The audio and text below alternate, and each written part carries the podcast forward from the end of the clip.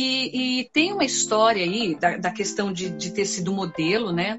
É, com 17 uhum. anos nos Estados Unidos, aí teve uma questão, se eu não me engano, de assédio, né? E que foi Sim. uma que foi uma coisa que você era muito jovem e, é, e, e, assim, eu acho, graças a Deus, hoje as pessoas estão falando mais disso. Comigo foi assim, uh, eu conheci um, um, cara que era, a gente fez amizade logo de, logo de cara, cara muito Isso de boa, mais velho.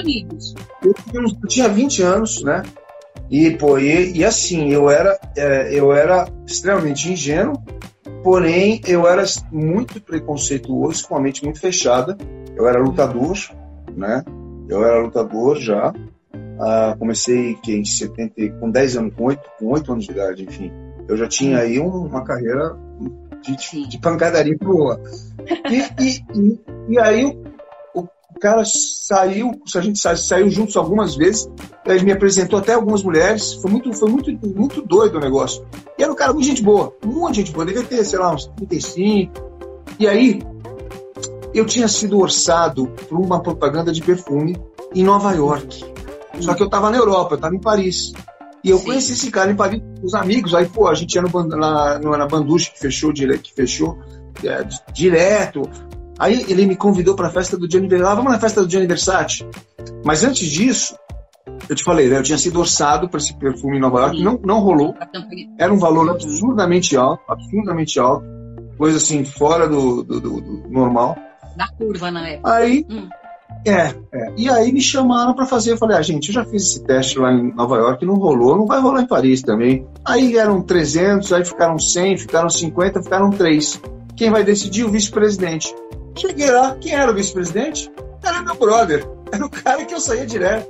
Era esse cara. E ele não sabia que eu era modelo, eu tinha vergonha de falar que eu era modelo. Eu era tão assim que eu tinha vergonha. Eu era preconceituoso. Então, eu falei, não, eu sou estudante, sou, eu tô aqui, eu vim ver umas lutas também, eu luto, papapá. Aí, o, o cara, beleza, beleza. Aí quando ele, eu entrei com o book embaixo do braço, ele olhou para mim, ele, Savá, eu, Savá bien, atual, né? Eu, caraca, é meu brother, né? Aí ele olhou meu book assim, né? Aí deu meia hora, eu cheguei em casa, naquela época não, não tinha celular, né? Eu cheguei Sim. em casa, aí já era ele. Ele fala, por que você não me falou que você era modelo? Eu falei, por que você não me falou que você era vice-presidente da. Não vou falar empresa, é, mas. Da empresa, claro. Aí porra, legal, vamos comemorar. E era a festa do Gianni Versace, na época. Uhum. Aí ele falou, passa em casa, como já tinha corrido várias vezes, passa em casa, vamos comer um japonês, tomar um saque e vamos sair fora. Falei, com o maior prazer, pô, vamos comemorar. Né? Claro. E aí cheguei lá, cheguei lá, começamos, começamos a comer, papapá. Aí ele, pô, legal, hein? Pegou, hein? É, é, pegou o trabalho, botou a mão no meu joelho, assim, mas a camaradagem, legal. Daqui a pouco a mão veio viu? Opa! Subiu a mão. Ah, que subiu a mão, eu já peguei o dedo Opa. e virei. Dedo dele e falei, ô, você tá louco? O que que tá acontecendo? Aí ele, é, dessa vida nada de graça. Aí não deu tempo de contar nem até três, eu me levantei e fui embora. Claro. Fiquei numa depressão horrível, me senti muito mal por isso. E nunca tinha acontecido comigo. E depois disso nunca mais aconteceu também. Agora, a, hum? a, a Sasha, a Sasha essa, essa mulher maravilhosa, já podemos chamar de mulher, ela tá, ela tá com 21, né? Vai ser sempre minha pequenininha. Eu não vou ah, conseguir chamar certeza. de mulher. Não, tem, não tenha dúvida, vai ser sempre a tua pequenininha. E ela, ela, ela, ela gosta muito de moda, ela foi estudar moda, também foi pro, pro, pro exterior, muito novinha. Você sentiu medo em alguma vez é, de que ela sofresse esse tipo de assédio? Não, não. Eu acho que foi um fato único que aconteceu na minha vida. Eu não imaginava que isso fosse uma coisa comum. Uh, como a gente descobre hoje em dia que realmente é uma coisa muito mais comum do que deveria ser, aliás, não deveria ser nada comum. Nada. Né? Uh, a gente vê assim pessoas assim de perto, próximas, a gente sabe de histórias, eu sei de histórias absurdas. Então não, não me passou não me passou. Eu era, eu era muito ingênuo, graças a Deus. E aí você fez um filme também, que é o Goitacás, é isso mesmo? Que é um filme que fala da, de preservação de, de, dos índios, de área indígena, é isso mesmo? Sim, sim. É um filme. Uh, é uma ficção, né? Foi um filme uh, que está tá sendo finalizado agora, vai, vai sair no, no ano que vem. Uh, até por um, um diretor chamado Rodrigo Rodrigues, é um diretor brasileiro, esse foi feito em inglês, a gente filmou em Barra do Piraí. E foi uma, tem imagens lindas. Eu fiz um índio. Eu malhei muito para fazer esse filme, malhei bastante, porque ele precisava, ele precisava ser um lutador. É, não, foi, foi um, três meses de ralação pesada. Fiz ele, fiz ele com um moicano, botei uma cicatriz na cara. E olha só, olha, segundo, segundo furo para você, tá? Opa. Coincidentemente, ele acabou de me ligar essa semana, o Rodrigo Rodrigues, me chamando para um filme que já vai ser feito agora em 2021, que já está com captação, acho que 70% da captação feita. É, eu ainda não li o roteiro, tá? Eu sei que uh, eu vou ter que uh, falar, eu vou ter que aprender italiano.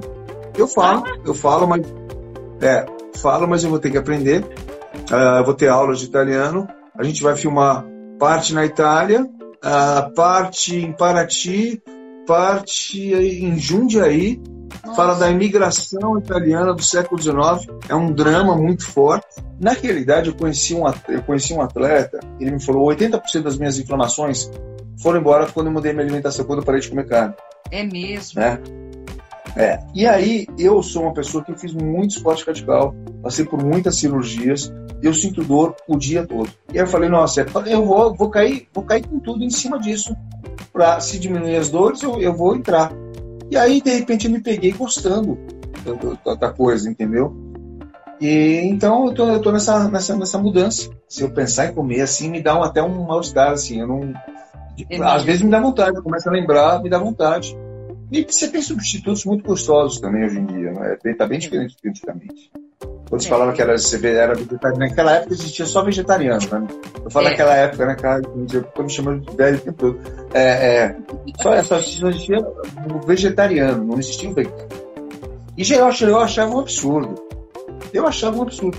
Agora a gente vê, cara, quanto polui, a gente vê é, maltratar os, os bichinhos de verdade, enfim uma série de coisas aí que, que começou a entrar na minha consciência. A pandemia é, por, por, é a pior coisa do mundo, na, na minha claro. opinião, mas eu vou te falar que trouxe, me trouxe muitas coisas boas. É horrível o que está acontecendo, horrível, Sim. pelo amor de Deus. Não, a favor, pelo amor de Deus, claro, é horrível, mas me, me, me, me fez, me trouxe uma mudança interior muito grande desde religiosidade, desde família, desde amor ao próximo, desde compaixão, desde tudo, sabe? Tudo, tudo, tudo. Sabe? É, eu acho que a gente precisava disso. Acho que o ser humano está pisando muito no mundo que vive, está cuspindo no mundo que vive. É.